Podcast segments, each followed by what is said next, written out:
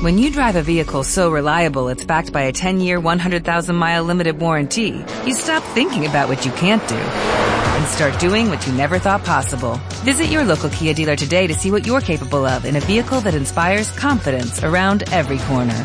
Kia, movement that inspires. Call 800-333-4KIA for details. Always drive safely. Limited inventory available. Warranties include 10-year 100,000-mile powertrain and 5-year 60,000-mile basic. Warranties are limited. See retailer for details. Escucha. Ok. Todos los días. Escucha. A Marta de Baile en W. Todos los días. Todos los días. Escucha. De 10 a 1 de la tarde. Por W Radio. Los mejores especialistas. Por W Radio. Con los mejores consejos. La mejor música. A Marta de Baile en W. Escucha. Solo por W Radio. Ok. Son las 11.04 de la mañana en W Radio. Me urgía hacer este programa para ustedes. Me urgía. Está tosiendo.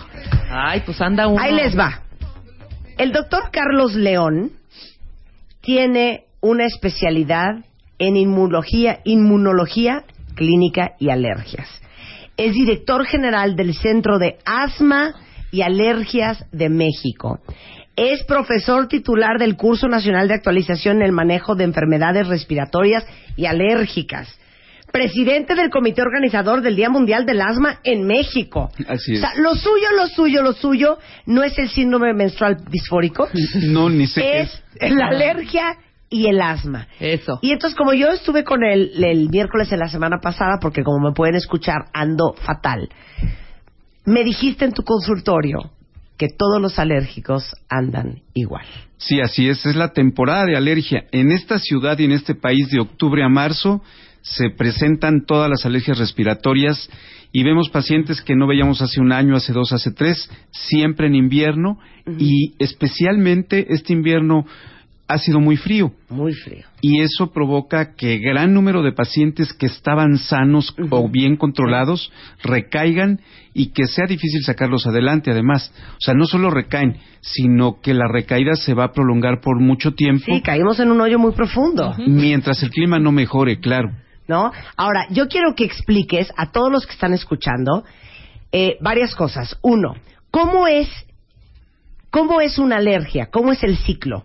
O sea, vamos, lo voy a inventar porque Sí. no me lo sé tan bien, pero eh, te da una reacción alérgica, tu cuerpo empieza a producir moco, el moco se te escurre por la garganta, se te va la- al bronquio, entonces, eh, dame el ciclo y por qué en esta contaminación de México y en este clima tan frío, uno que es alérgico y asmático se pone peor. Esas dos cosas quieren entender. Ok, número uno, el alérgico nace con predisposición genética. Número dos, empieza a tener contacto con múltiples cosas del medio ambiente desfavorables que tenemos en la Ciudad de México, como son pólenes, hongos, ácaros, cucaracha, mascotas, polvo, contaminación ambiental y aire frío. Entonces, cuando entra eso a la nariz, ¿el cuerpo qué dice? Cuando entra a la nariz, el cuerpo lo reconoce como un agente extraño que lo está agrediendo. Tu nariz, tus bronquios, tus ojos, tu garganta se defienden de ese agente extraño que es el polvo, por ejemplo. Desencadenan una respuesta inflamatoria, se empieza a inflamar la nariz, los ojos, los bronquios, y si esa nariz y esos bronquios inflamados, ya por alergia, les cae encima la contaminación, se inflaman más. Y si les cae encima una infección viral, se inflaman más. Y si hace frío, en automático, tu nariz se inflama, pero los bronquios se cierran. Y entonces en ese momento se establece un círculo difícil de romper. En, ese círculo la inflamación llama a la alergia, la alergia llama a la inflamación y estas dos cosas juntas llaman a las infecciones virales o bacterianas. Entonces, de repente un paciente llega a consulta hace un mes y me dice, doctor, tengo mucha alergia. Le damos tratamiento para la alergia y en cuanto está saliendo, dice, mi hijita de cinco años me contagió y ese contagio de una infección viral o bacteriana agrava la parte alérgica que ya había mejorado hacia un mes y volvemos a empezar. Y entonces eh, es común que en el invierno un paciente esté recayendo cada dos o cada tres semanas si es que no controlamos todos los factores que lo hicieron enfermarse. ¿Qué hay que controlar? Eh, voy a decir una tontería. aislar al perro y al gato si lo tuvieras, dejar de fumar si fumaras, tratar de no contagiarte de una nueva infección viral. Esto es, si ves una persona enferma, tu abuelita, sí, aléjate y cuéntaselo a quien más confianza le tengas. Porque el famoso beso, el famoso saludo de mano, el abrazo, a menos de un metro de distancia va a ser que tú respires los virus que esa persona está expulsando. Nosotros respiramos los bichos de Marta todo el tiempo. yo los de ustedes, ¿eh? No, nosotros nunca nos enfermamos. Aparte, mi rollo no es viral. Mi rollo es alérgico. Pero no importa. ¿Verdad que yo no soy un foco de infección? No eres un foco de infección. Gracias. Pero, pero. Sobre todo después de 10 días de antibiótico. claro. ¿Ok? Exacto. Pero esa es la manera en que el círculo vicioso se establece y el otro problema te voy a decir cuál es los pacientes se sienten muy bien todo el verano. Entonces dejan de usar los medicamentos totalmente. Y llegan al consultorio no de manera preventiva para decirme, doctor, ya en el invierno, deme tratamiento. No, no. Llegan en un ataque de asma morados. Como llegué yo.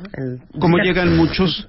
y dicen, es que no me puedo componer. Bueno, es que abandonamos el tratamiento, empezó el ataque y es más difícil sacar adelante un paciente cuando va muy mal que cuando va más o menos. Claro, claro. Ahora, algo bien importante que dijiste de aléjese de aquellos que están enfermos.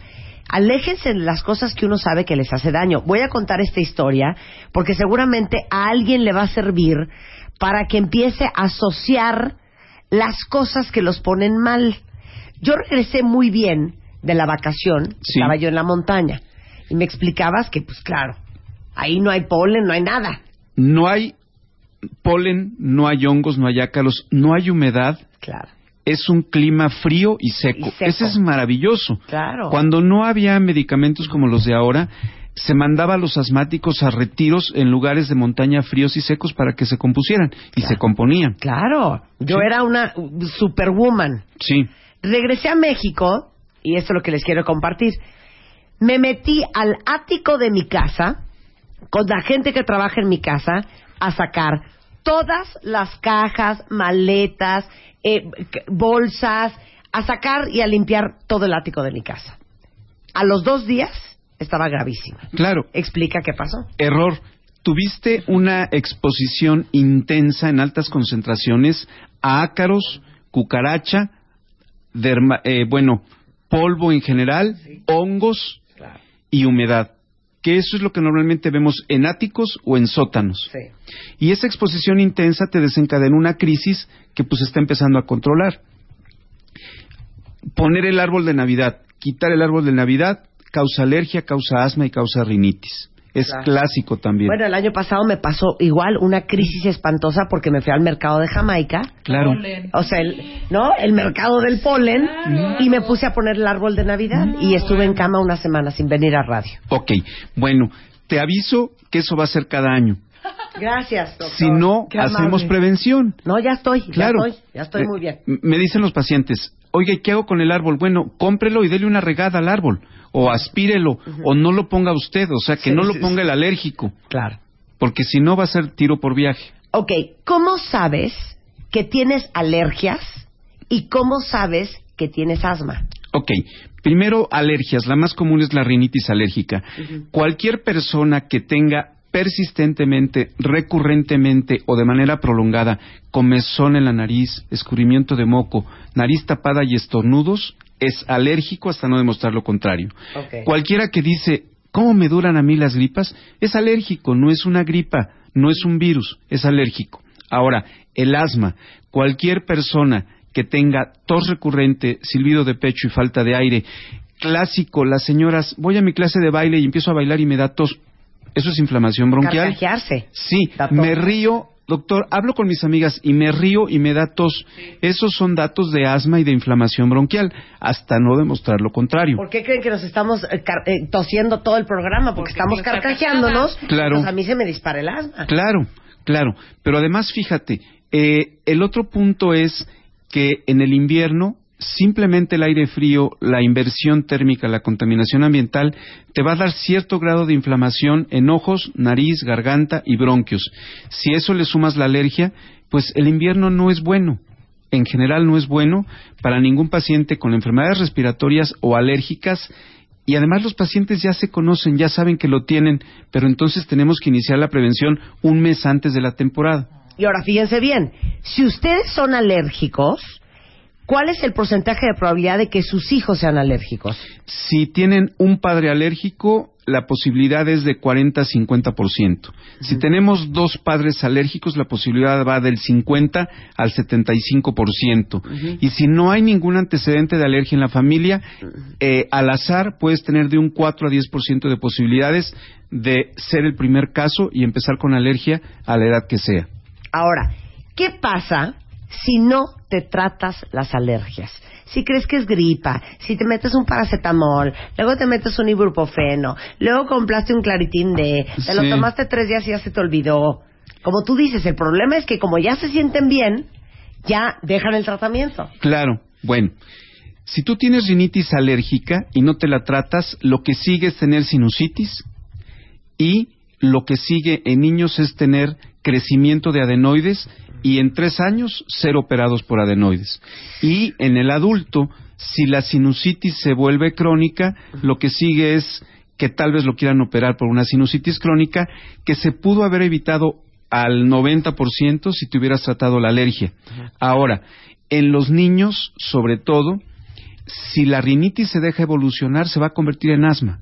Hay un alto porcentaje de niños con solamente rinitis alérgica que después de 5 o 10 años ya son asmáticos. Eso se llama historia natural de la enfermedad o también se llama marcha alérgica. ¿Cómo va la alergia caminando y avanzando en un paciente que no se le trató y no se le hizo A nada? ver, a ver, danos el- el- el- la cronología de la marcha alérgica. Ahí va la marcha A ver, alérgica. venga. Naces, bueno, para esto los papás fueron al consultorio cinco años antes que naciera el niño. Me dicen, oiga doctor, este, ¿cómo puedo prevenir que mi hijo tenga alergia? Le digo, pues no te cases con un alérgico. Oiga, pero los dos somos asmáticos y nos queremos mucho. Bueno, pues ni modo, ahí está el primer problema. Nace el niño y los primeros seis meses de vida va a tener alergia a la proteína de la leche de vaca. El mismo niño al año de edad va a tener dermatitis atópica. El mismo niño, dentro de los primeros cinco años de vida, va a empezar a toser y pues le van a dar todos los jarabes para la tos, sabidos y por haber, y no se le va a quitar la tos porque es asmático. Y llegando a la adolescencia empieza a moquear todo el tiempo, perdón por la palabra, y resulta que ya tiene rinitis alérgica.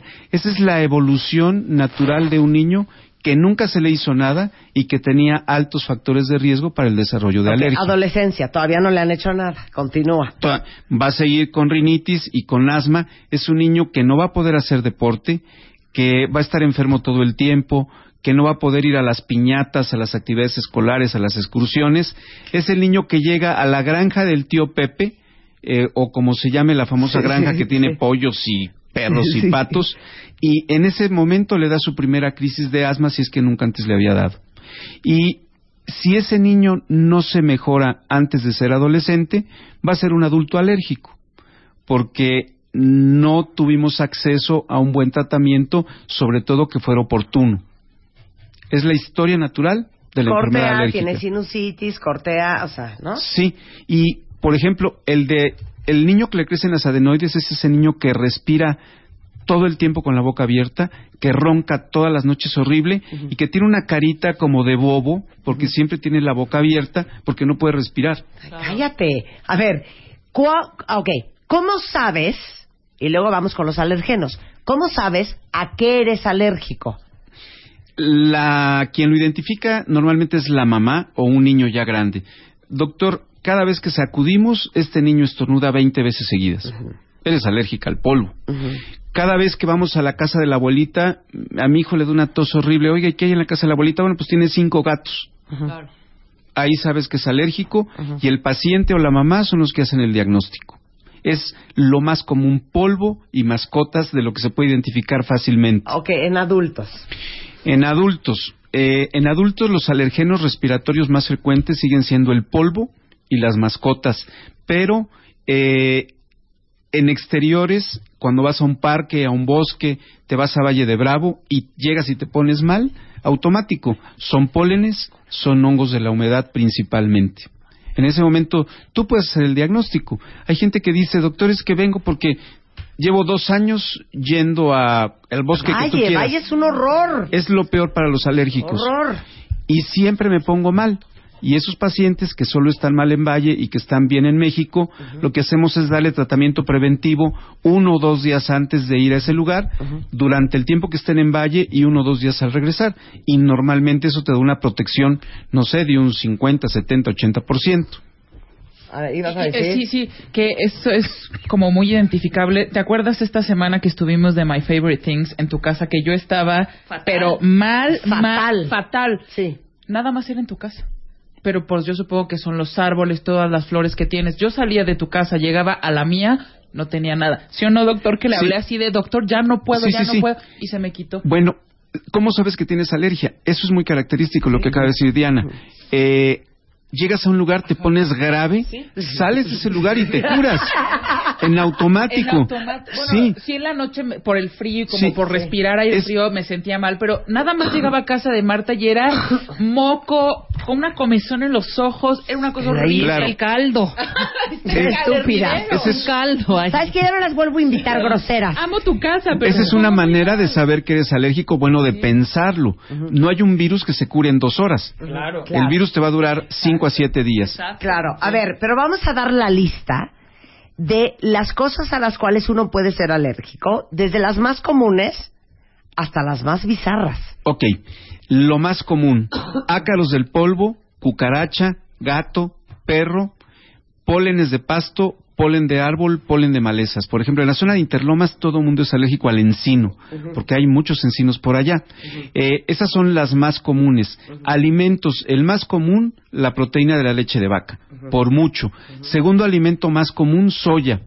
Y después de ahí sigue todo lo que quieras, fresa, chocolate, Trigo. nueces, pescado, trigo también, solo que el trigo produce una enteropatía, bueno, una enfermedad intestinal crónica que puede llevar a la desnutrición. Ese lo podemos poner en otro apartado.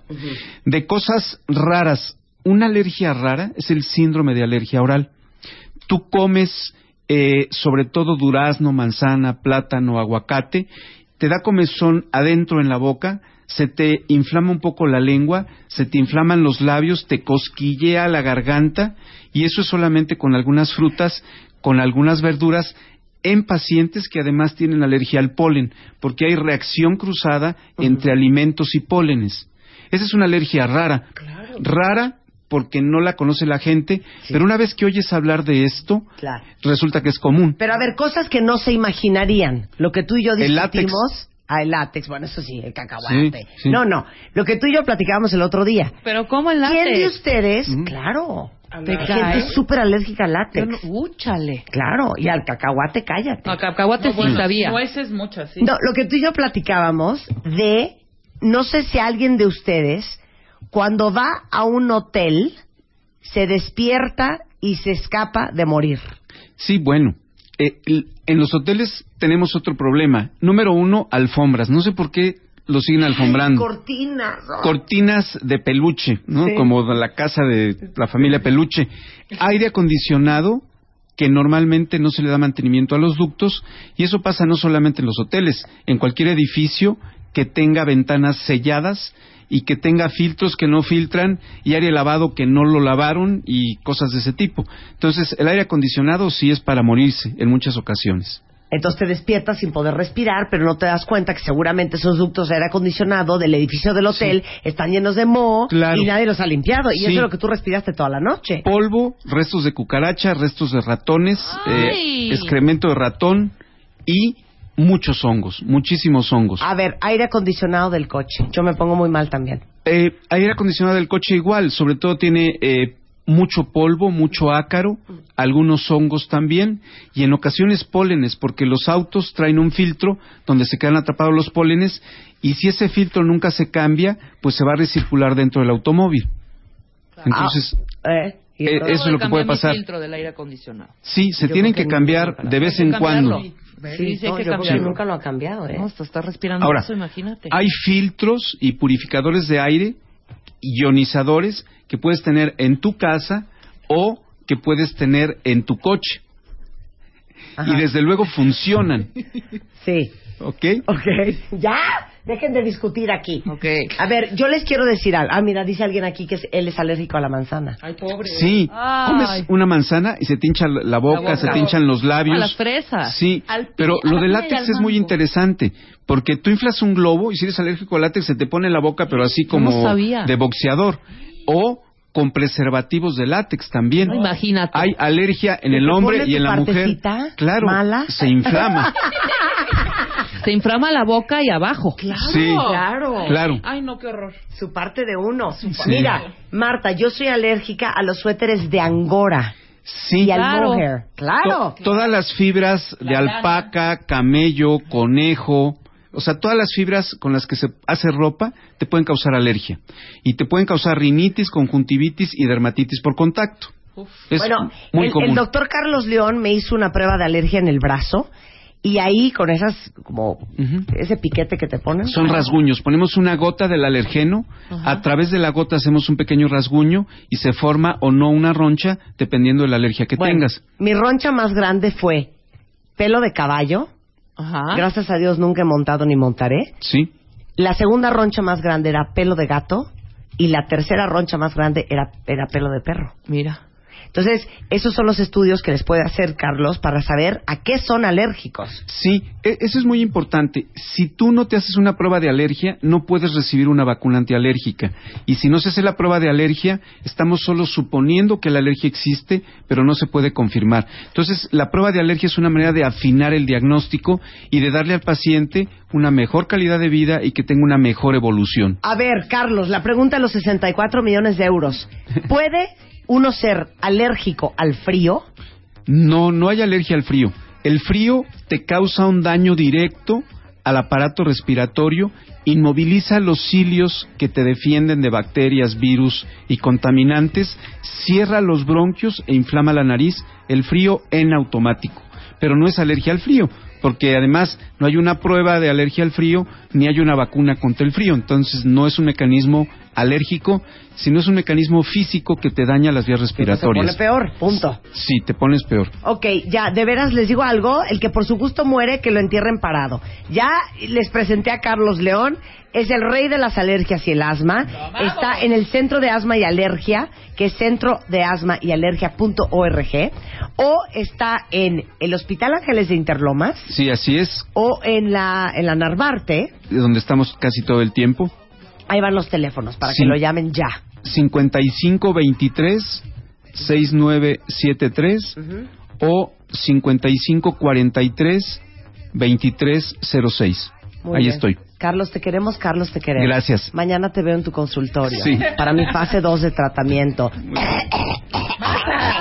Hacemos un corte y regresamos, no se vayan. Escribe a Marta de Baile. Escribe radio arroba martadebaile.com radio arroba martadebaile.com Escribe solo por W Radio.